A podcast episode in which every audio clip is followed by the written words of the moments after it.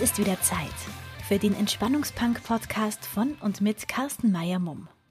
Hi, schön dich wieder bei meinem Entspannungspunk-Podcast dabei zu haben. Heute war ein richtiger Scheißtag. Nichts hat geklappt und alles ist schiefgelaufen. Und manchmal reichen ja Kleinigkeiten aus, die dann in Summe zu einer echt nervigen Angelegenheit werden. Sei es die Personen, die mir begegnen und nicht performen, dann klappt ein Termin nicht und man muss echt Klimmzüge machen, um die Teilnehmer zufriedenzustellen.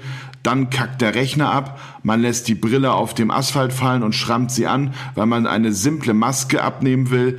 Dann kommen Mails beim Arzt nicht an und die Rezeptaushändigung verzögert sich und so weiter und so weiter. Zuerst einmal muss ich mich nochmal abgrenzen. Nur weil ich Entspannungstherapeut bin, bedeutet das nicht, dass ich 365 Tage im Jahr super chillig durchs Leben walke. Auch ich habe mal zwischendurch einen Puls von 200. Und das darf auch sein, auch als Entspannungspunk. Grundsätzlich ist es gut, Emotionen zuzulassen und sie rauszulassen, bevor der Kessel überläuft. Wenn aber alles auf einmal kommt, und meistens ist es ja so, dann fällt es selbst mir schwer, mich zu reflektieren und wieder auf normal Null zurückzukehren. Dann ist Achterbahn.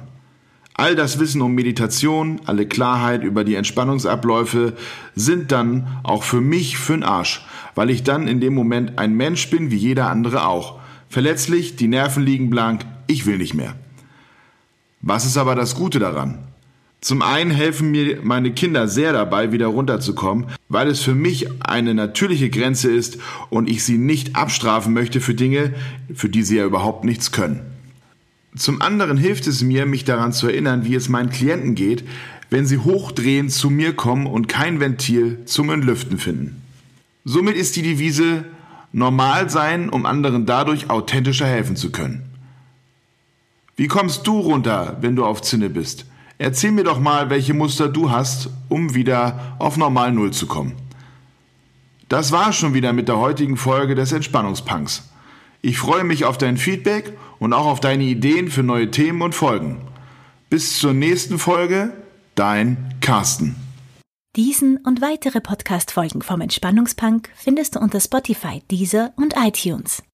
Für weitere Informationen zum Entspannungspunk und dem entspannungstherapeutischen Angebot gehe einfach auf entspannungspunk.de. Stay relaxed and funky.